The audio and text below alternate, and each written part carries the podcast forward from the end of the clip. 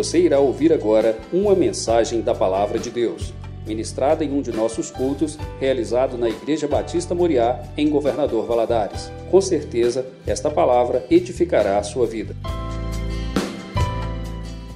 E hoje nós vamos estudar sobre a vida de Marcos, João Marcos, o homem que deu a volta por cima. Olha que coisa linda, né? Ele deu a volta e ele superou as suas dificuldades, os seus limites e conseguiu sair lá na frente. Que seja assim na sua vida.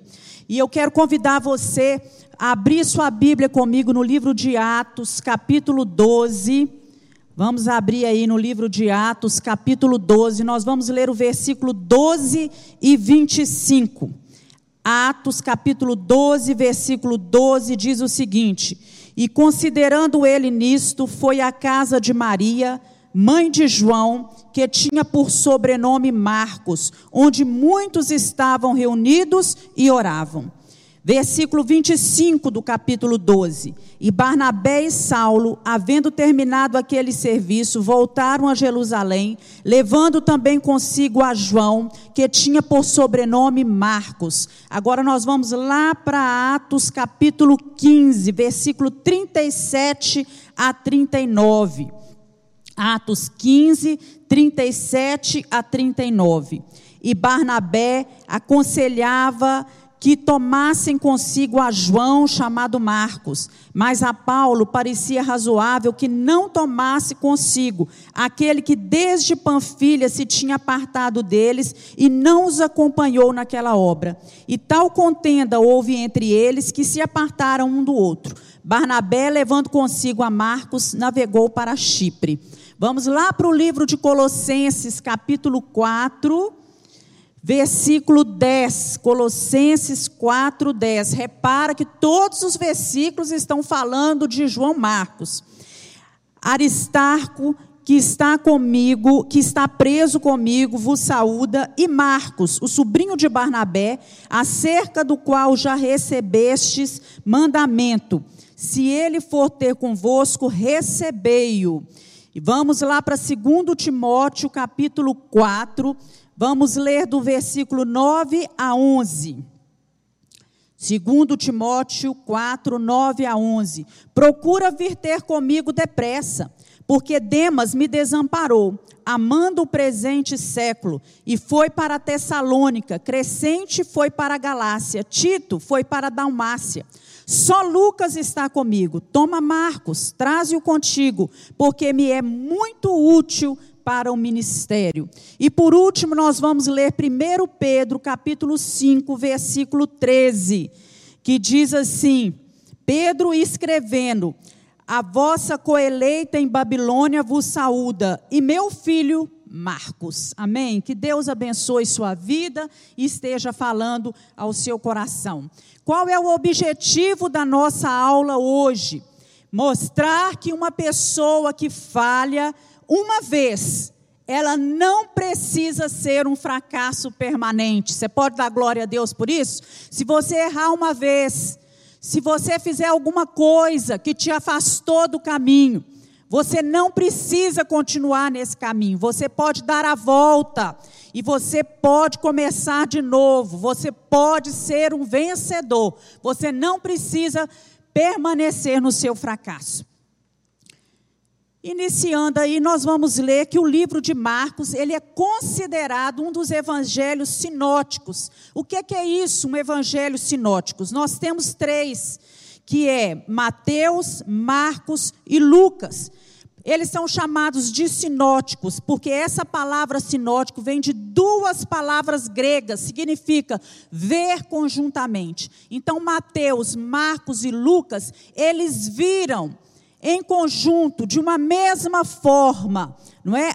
Os aspectos da vida e do ministério de Jesus. Marcos foi o primeiro evangelho a ser escrito. E dos 661 capítulos que há em Marcos, apenas 24, é, 661 versículos, desculpa, que há em Marcos, apenas 21 versículos não se encontram em Mateus ou em Lucas. E isso nos leva a entender, prova para a gente, que tanto Mateus como Lucas usaram o livro de Marcos né, como base para os seus escritos.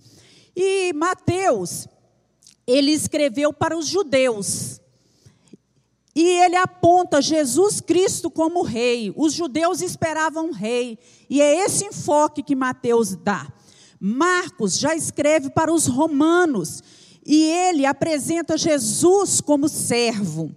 Lucas foi escrito para os gregos. E ele apresenta Jesus como homem perfeito. E João escreveu uma carta para todos. E nessa carta, João apresenta Jesus como Deus, o nosso Senhor. Aleluias. João Marcos, o homem, vamos ver aí, o nome dele. Né? A palavra é clara, nós lemos aqui várias vezes. João Marcos. É de origem hebraica, né? esse nome significa aquele que mostra graça. Era comum naquela época os judeus terem dois nomes, aqueles judeus do primeiro século, da igreja primitiva, terem dois nomes. Geralmente, um nome era de origem hebraica e o outro nome era de origem grega ou latina. E possivelmente porque eles viviam é, em uma cultura greco-latina onde o grego tornara-se o idioma internacional. Alexandre o Grande tinha feito isso, tornado o grego uma, um, um idioma internacional, um idioma comum a todos. E o latim era o idioma oficial do Império Romano. Quem era a família de João Marcos? Em Atos 12, 12, como nós lemos aí, fala que João Marcos, olha só, e considerando ele isso, aqui está falando de Pedro. Pedro tinha saído da prisão. Então, quando Pedro sai da prisão, foi à casa de Maria, mãe de João, que tinha sobrenome Marcos. Então, a mãe de João Marcos era Maria. E nós cremos que essa mulher era uma mulher cristã que hospedava muitos cristãos em sua casa. A família provavelmente é, possuía bons recursos financeiros e ela deveria ter uma casa espaçosa, porque essa, essa casa ela era funcionava como um quartel general de uma das principais congregações que havia em Jerusalém. Possivelmente Maria era viúva, porque a Bíblia não menciona hora alguma nada acerca do seu esposo. E também ele era primo de Barnabé. Colossenses capítulo 4, versículo 1. Abre aí para você ver. No Colossenses capítulo 4, versículo 10, nós lemos, né? É, Marcos, o sobrinho de Barnabé e ele era primo de Barnabé. Então, nós aí vemos também, lá no livro de Marcos, agora vou convidar você a voltar lá para Marcos, no capítulo 14. Marcos, capítulo 14, versículo 51 a 52. 14, 51 a 52, que vai dizer o seguinte: E certo mancebo o seguia, envolto em um lençol sobre o corpo, nu, e lançaram-lhe a mão, mas ele, largando o lençol, fugiu nu. Muitas pessoas acreditam que esse jovem que estava aqui nesse momento, envolto em um lençol, tratava-se de Marcos. E essa narrativa aqui do livro de Marcos, ela se relaciona àquele dia em que Jesus foi levado prisioneiro ali no jardim do Getsemane. Esse personagem, ele não é mencionado, ele não é citado em nenhum outro evangelho, apenas aqui nesse, nesse, nesse trecho da palavra de Deus. E eles creem que esse, João, esse, esse jovem tratava-se de João Marcos, porque nessa época, é, é, ele era ainda um seguidor, digamos assim, casual de Jesus. Ele ainda não tinha é, aquela, aquela, aquela responsabilidade, aquele compromisso que ele deveria ter. E ninguém narraria isso aqui tão detalhadamente se não estivesse presente, como Marcos narra aqui nesse livro. E, mas isso são conjecturas, viu, gente? Isso não, não é provado. Então, imagina-se que seja assim. Mas nós sabemos que a cidade de Jerusalém, nessa noite, ela estava vivendo um, um, um episódio muito dramático na história. Por quê? As autoridades judaicas e os sacerdotes, né, as autoridades judaicas e, e romanas, alguns sacerdotes, estavam tramando, com a ajuda de Judas, um plano para acabar com a vida de, de Jesus.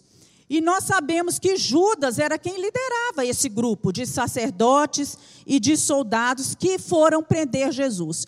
Eu creio, eu fico imaginando as pessoas na sua casa e vendo, né, escutando aquele burburinho passar. As casas eram bem pequenas, uma ao lado da outra, eu fico imaginando as pessoas abrindo as suas portas, as suas janelas e olhando de dentro das casas aquilo que estava acontecentendo. Mas esse jovem, que provavelmente estava deitado em sua cama, ele não se conteve. Ele levantou-se, enrolou-se no, no lençol e ele saiu no meio daquela confusão para ver o que, que estava acontecendo.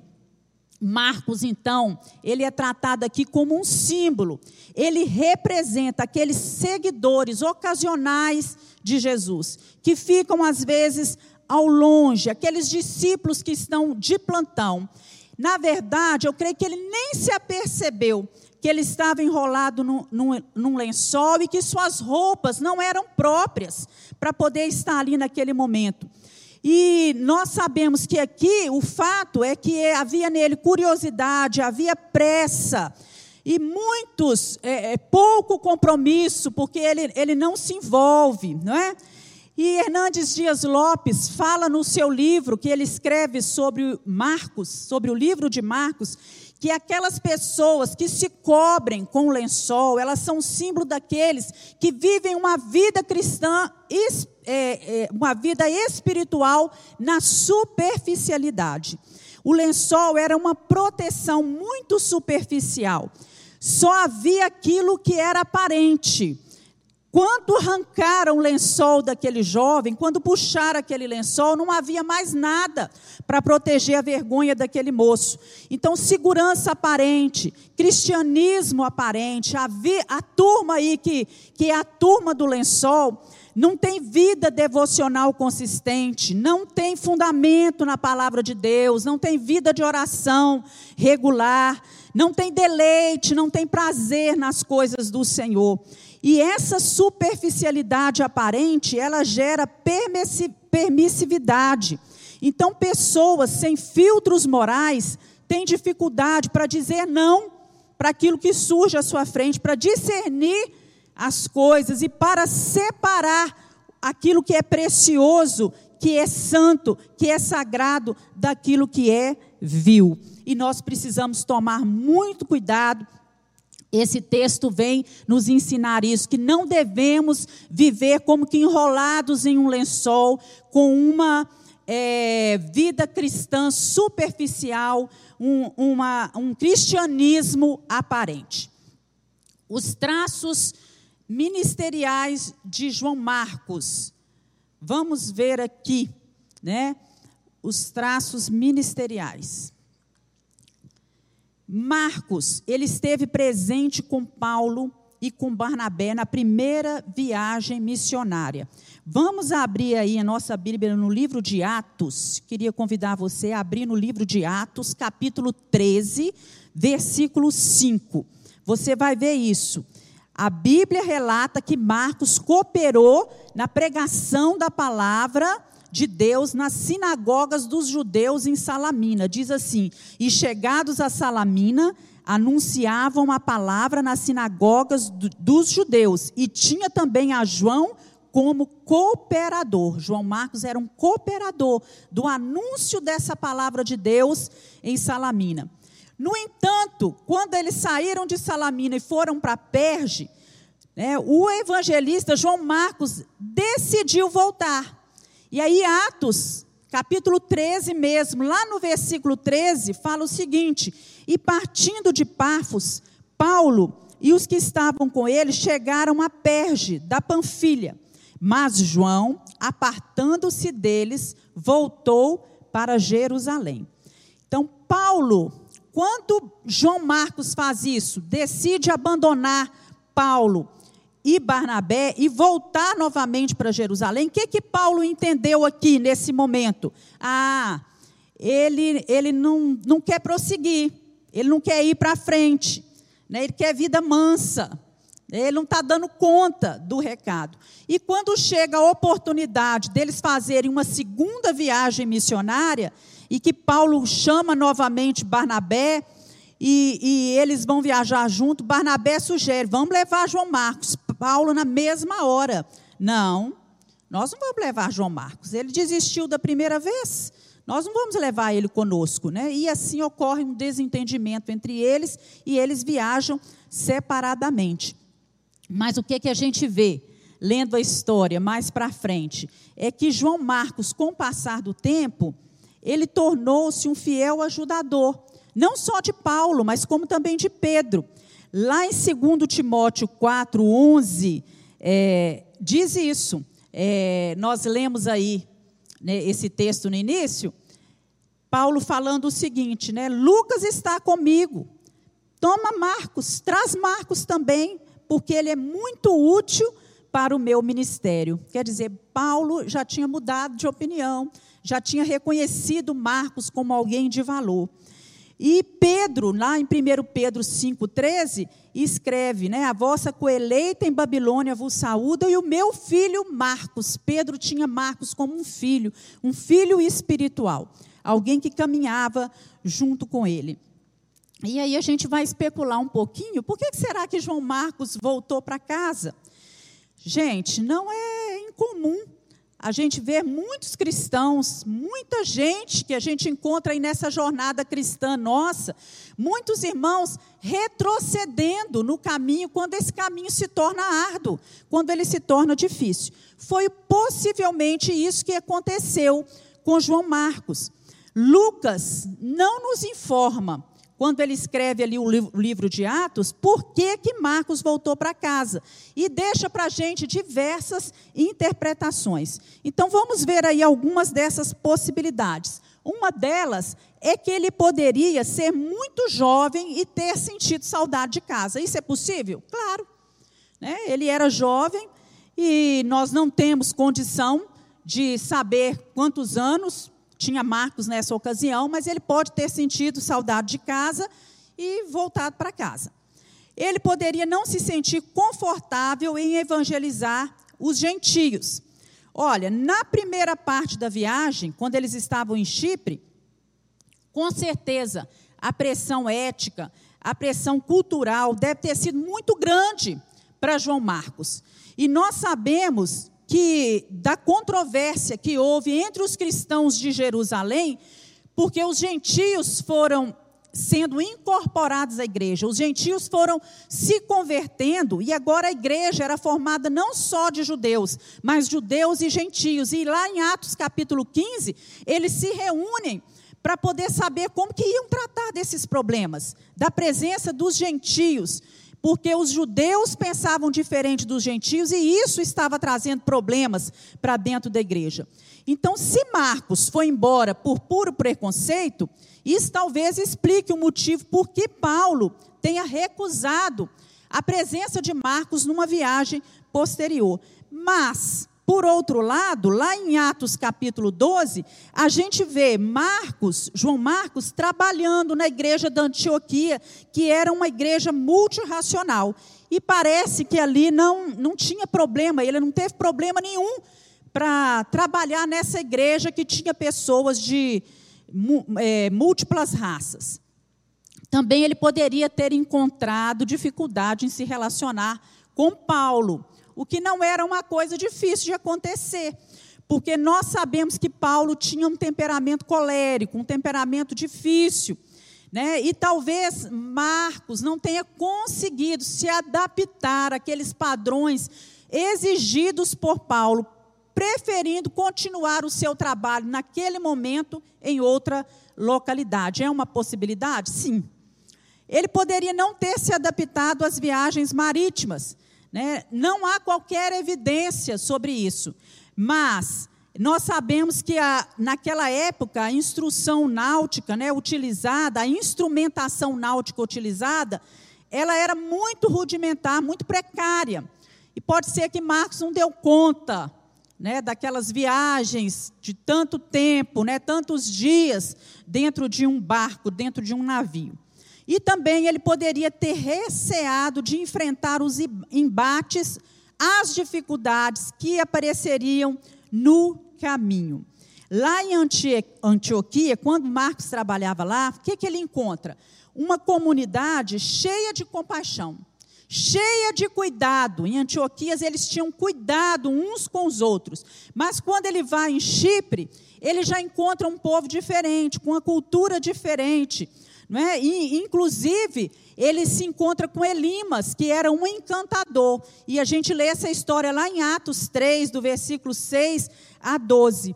Então, provavelmente, talvez Marcos tinha percebido que muitos, diversos desafios iam ser apresentados no decorrer daquela viagem e optou por voltar para trás. Mais à frente, a gente vê a Bíblia falando que Marcos e Paulo se reconciliaram, eles estavam juntos novamente. Vamos abrir aí a Bíblia em Atos 15. Atos 15, versículo 36 a 40, só para a gente ver esse texto, né? Mais uma vez. E alguns dias depois disse Paulo a Barnabé: Tornemos a visitar nossos irmãos por todas as cidades em que já anunciamos a palavra do Senhor, para ver como eles estão. E Barnabé aconselhava que tomasse consigo a João chamado Marcos.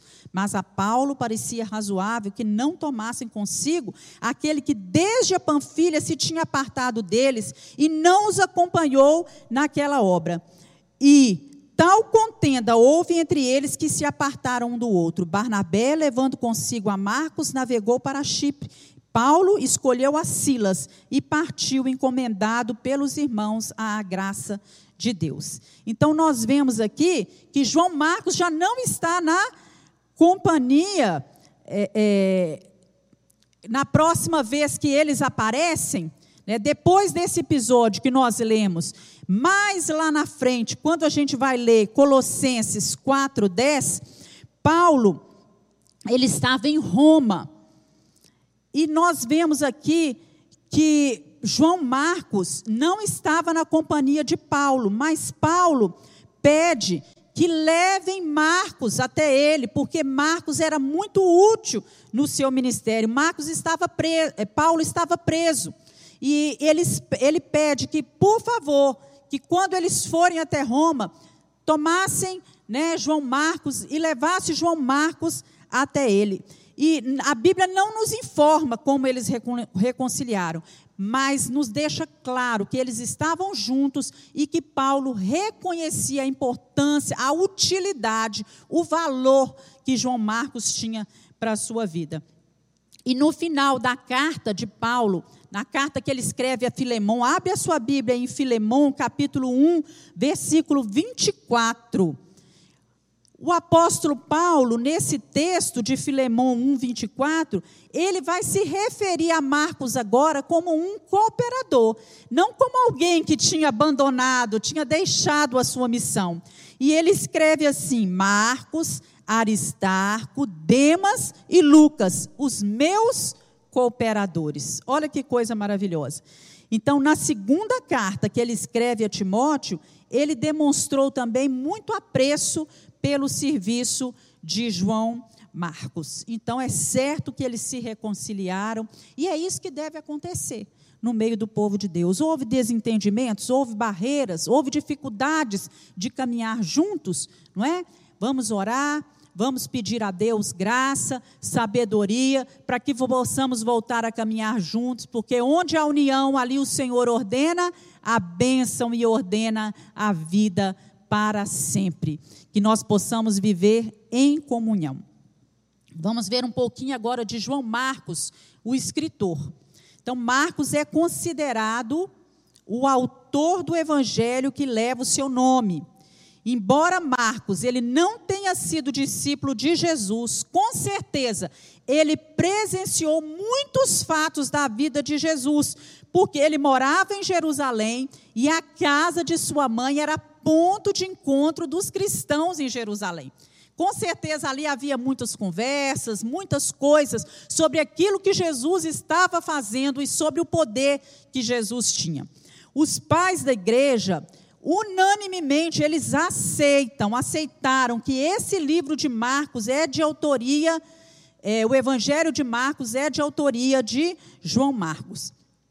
Papias, que foi um dos pais da igreja no segundo século, ele afirma que o Evangelho de Marcos ele é uma compilação do testemunho pessoal que Pedro deu acerca da vida e do ministério de Jesus. E Marcos era discípulo de Pedro. Andava com Pedro, chamado por Pedro de meu filho. Então os dois estavam juntos. E Marcos agora resolveu escrever um testemunho pessoal daquilo que Pedro também tinha declarado, tinha falado acerca da vida e do ministério de Jesus. Depois de ter trabalhado na ilha de Chipre, é, João Marcos esteve em diversos outros lugares. A gente lê isso lá no, em Atos, capítulo 15, 39, em Colossenses, capítulo 4, versículo 10. Lemos em 2 Timóteo 4, 11, que ele passou a ajudar Pedro em Roma, acompanhar Pedro é, durante a sua trajetória. E o lugar onde Marcos escreve o livro é em Roma. Ele escreve esse livro de Roma. E nessa ocasião ele estava presente com Paulo em sua primeira prisão. E ele é chamado para estar com Paulo na sua segunda prisão. Roma, na época, era a maior cidade do mundo. Tinha cerca de, de um milhão de habitantes. E Nero, nessa época, era um imperador. Então ele começou a reinar Nero em 54 a.C., tinha apenas 16 anos. Os primeiros anos do reinado de Nero foram anos de relativa paz. Mas lá por volta do ano 70, Nero, é, é, Paulo, ele, ele, ele faz um pedido para que ele fosse julgado em Roma. Ele queria ir para Roma, para ser julgado em Roma. Isso está lá em Atos 25, versículo 10 a 11. Paulo pedindo que ele fosse julgado em Roma. E desta primeira prisão, Paulo foi solto, mas no ano de 64 depois de Cristo, Nero pôs fogo em Roma. Nós conhecemos bem essa história, estudamos isso na história né, aí na, nas escolas, Nero põe fogo em Roma e ele coloca a culpa em quem? Nos cristãos.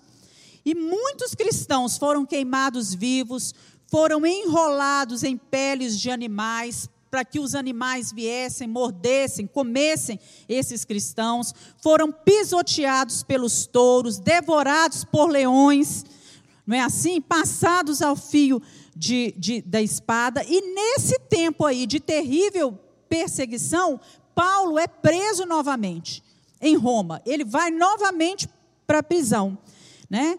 E nós vemos aí que ele foi preso é, e transferido para Roma.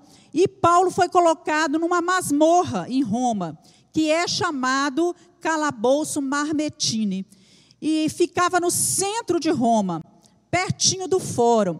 Né? Nesse tempo que Paulo vai para essa segunda prisão, Marcos não está em Roma, visto que Paulo pede para trazer João Marcos até ele. Né? E para quem Marcos escreve esse evangelho? Ele estava em Roma e escreve esse evangelho para os romanos os leitores dele, o que ele pensou, os meus leitores, os romanos, eles precisam saber o que Jesus tinha sofrido. Todo o, o, o, sofrimento, eles precisam saber da história de Jesus, precisam saber que Jesus, ele venceu o sofrimento, que ele venceu a morte, né, e que ele ressuscitou. Eles precisam saber que Jesus também é o Filho de Deus. Abre aí em Marcos capítulo 1. A Marcos capítulo 1, versículo 11. Ele começa o seu livro falando o seguinte: E ouviu-se uma voz do céu que dizia: Tu és o meu filho amado, em quem me comprazo. Olha o versículo 1 também princípio do evangelho de Jesus Cristo, o Filho de Deus. Então, Marcos vem apresentando para os romanos que Jesus era filho de Deus, mas apresenta também em Marcos capítulo 2, vira a página um pouquinho, lá no versículo 10, ele apresenta Jesus como filho do homem. Ora, para que saibais que o filho do homem tem na terra poder para perdoar pecados. Então ele apresenta para os romanos também esse Jesus que era filho de Deus, mas também era filho do homem. Ele apresenta Jesus como Cristo, como Messias. Olha lá em Marcos capítulo 8, versículo 39, que diz o seguinte: Marcos 8, 29, desculpa. 39 não tem, é 29. E ele lhes disse: Mas vós, quem dizeis que eu sou? E respondendo Pedro lhe disse: Tu és o Cristo. Tu és o Cristo. Tu és o Cristo. Então esse esse Jesus também era o Cristo. E ele apresenta Jesus também como o Senhor. Olha lá em Marcos capítulo 7, versículo 28. Volta aí um pouquinho que diz: Ele, porém, respondeu e disse-lhe: Sim, Senhor. Ela, porém, respondeu e disse: Sim, Senhor, mas também os cachorrinhos comem debaixo da mesa e das migalhas do seu Senhor. Jesus Cristo também é o Senhor. Jesus é o Filho de Deus, Jesus é filho do homem, Jesus Cristo é o Messias, Jesus Cristo é o Senhor. E após a morte de Pedro e de outras testemunhas oculares da vida de Jesus, a mensagem desse evangelho precisava ser escrita, proclamada. Então, Marcos redigiu essa história para confirmar essas verdades e para transmitir essas verdades às gerações de cristãos. Aleluias! E chegou até nós, chegou a nossa geração. Louvado seja Deus pela palavra que foi escrita. Esse livro pode ter sido escrito né, por volta do ano 55 e 70 depois de Cristo, ou seja, antes da destruição de Jerusalém no ano 70, porque o livro não faz qualquer menção a esse fato que tinha sido predito por Jesus. Então, Jerusalém foi destruída no ano 70, depois de um cerco de 143 dias pelo exército romano, que era comandado, liderado pelo general Tito. E durante essa batalha, 600 mil judeus foram mortos e muitos foram levados cativos. E aí, nós vemos também que Marcos, ele vem enfatizar mais as obras, por ele estar escrevendo aos romanos, ele vem enfatizar mais as obras de Cristo do que os, os seus ensinos. Então, pelo fato dele ter escrito aos romanos, dele ter os romanos em mente, isso vai nos ajudar a entender o estilo e a abordagem que ele usa. Porque a ênfase que ele dá é sobre ação, é atividade, Jesus agindo, Jesus realizando. Os romanos, eles estavam mais interessados em ações do que em palavras. Por isso, Marcos vai descrever mais os milagres de Cristo no seu livro. Ele registra 18 milagres de Jesus e apenas quatro parábolas. Né? Esse termo, um termo que a gente julga é, é, ligar aí né, os acontecimentos, é a palavra imediatamente. No livro de Marcos, Jesus está se movendo de uma ação para outra. Jesus está sempre realizando, está curando os cegos, Jesus está limpando os leprosos, está levantando os paralíticos, está libertando os possessos, está acalmando a, as tempestades, Jesus está levantando os mortos. Marcos também apresenta Jesus como servo. Por isso, ele, diferente dos outros evangelistas, ele não começa o seu livro com uma genealogia, como Mateus começou. Né? Mas ele por quê? Porque romanos, eles não estavam interessados em genealogia. Eles estavam interessados em ação, em feitos, né, em fatos, em milagres. Um servo, na verdade, ele não tem genealogia. Então Jesus é apresentado por Marcos como aquele servo que veio para servir e não para ser servido. E está lá em Marcos 10, 45. Porque o filho do homem também não veio para ser servido, mas para servir e dar a sua vida em resgate de muitos. Marcos também se detém a explicar termos judaicos aos seus leitores. Se ele estivesse escrevendo para os judeus, como Mateus estava, ele não precisaria explicar os termos que eram próprios, que eram usados pelos judeus.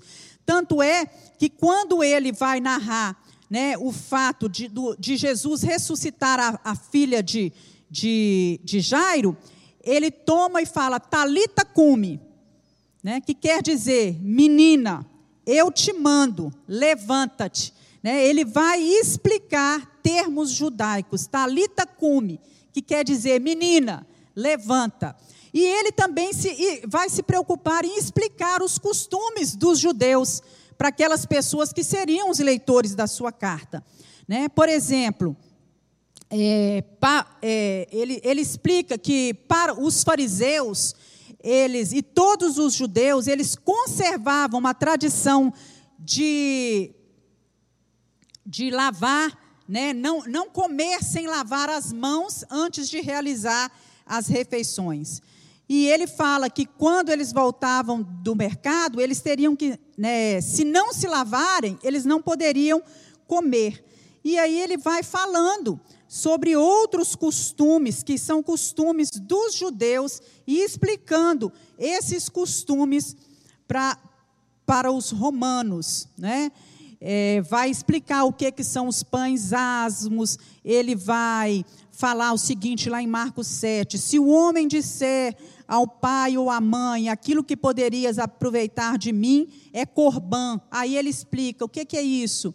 É oferta ao Senhor. Ele se preocupa com isso, né?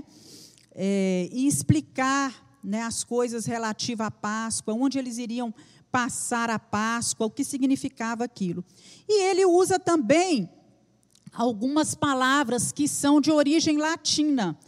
E ele foi o evangelista que menos citou o Antigo Testamento. Porque quem dava grande valor ao Antigo Testamento, quem tinha o Antigo Testamento, principalmente é, o Pentateuco, eram os judeus. E ele aqui, ele não cita o termo lei no seu livro em momento algum, porque a lei não tinha tanta importância para os romanos, né, para aqueles que eram gentios, e sim para os judeus. Né? E aí, terminando, nós vamos ver algumas importantes lições que a gente tira dessa mensagem de hoje. Muito interessante, porque a opinião de Paulo e dos demais discípulos não impediram que Marcos continuasse o seu trabalho evangelístico. É, o fato de Paulo não querer levar João Marcos não querer que João Marcos caminhasse com ele mais naquele, naquele momento, isso não deixou João Marcos é, entristecido, deprimido, decepcionado com liderança. Né? O que nós escutamos muitas pessoas hoje é falar: ah, eu não, eu não vou em tal lugar, eu não faço tal coisa, porque tal irmão falou isso comigo, a liderança agiu dessa forma ou, ou me trataram dessa forma. Ele não guarda isso. Né? Ele não guarda isso, ele dá continuidade à sua obra. É, então é possível que muitas pessoas que tenham sido testemunhas desse evento considerasse que Marcos era realmente um agente que era responsável, que interferia negativamente para a obra missionária, mas ele não se apega a isso. Então, que você não, não se apegue àquilo que as pessoas estão falando, àquilo que as pessoas estão dizendo, aos erros que possíveis pessoas possam cometer com você. Que você continue realizando a obra do Senhor, que você não guarde mágoas no seu coração. É interessante também a gente trazer para a nossa vida que uma conduta reta possibilita, possibilita que seja lançado sobre nós um olhar perdoador. Marcos continuou a sua vida de um modo reto, fazendo aquilo que era certo não é? Pregando a palavra, viajando, fazendo, realizando o seu chamado. Ele não, não se revoltou e falou: ah, agora também, porque me trataram desse jeito, porque falaram assim comigo, eu vou fazer isso, eu vou fazer aquilo. Não. não é? Ele continuou com a sua conduta reta.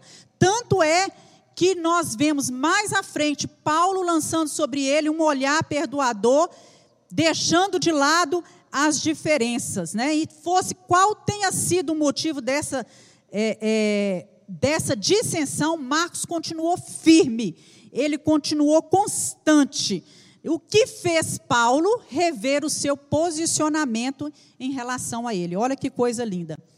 E a cooperação no trabalho evangelístico, ela deve estar acima das nossas discordâncias pessoais.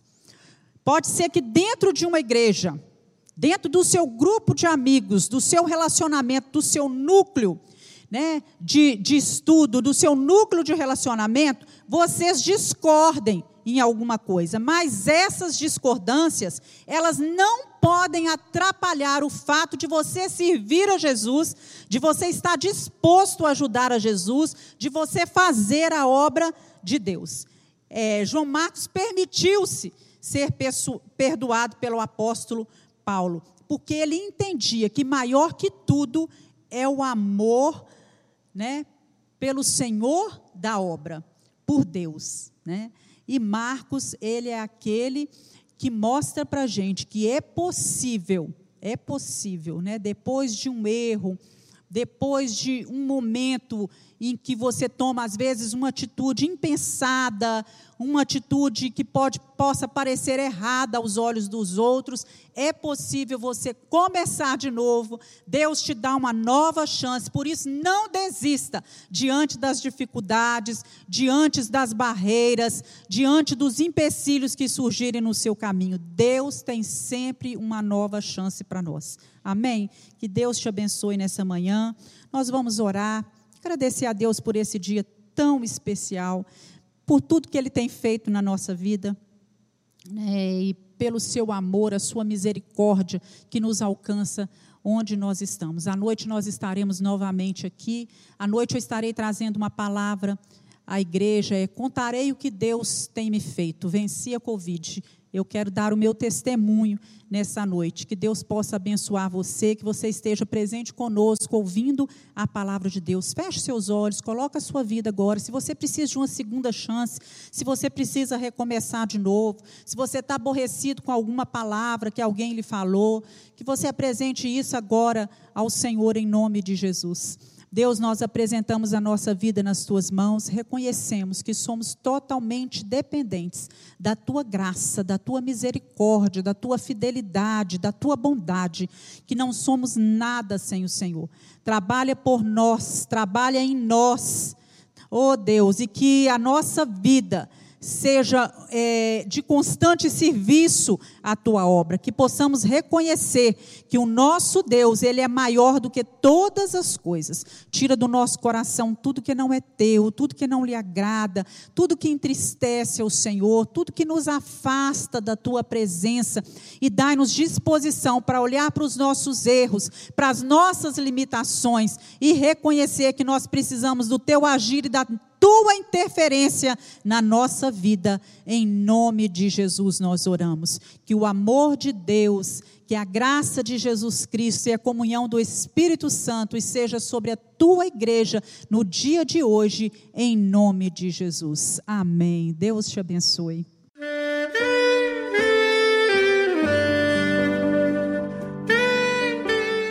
Querido amigo, Deus se interessa por você.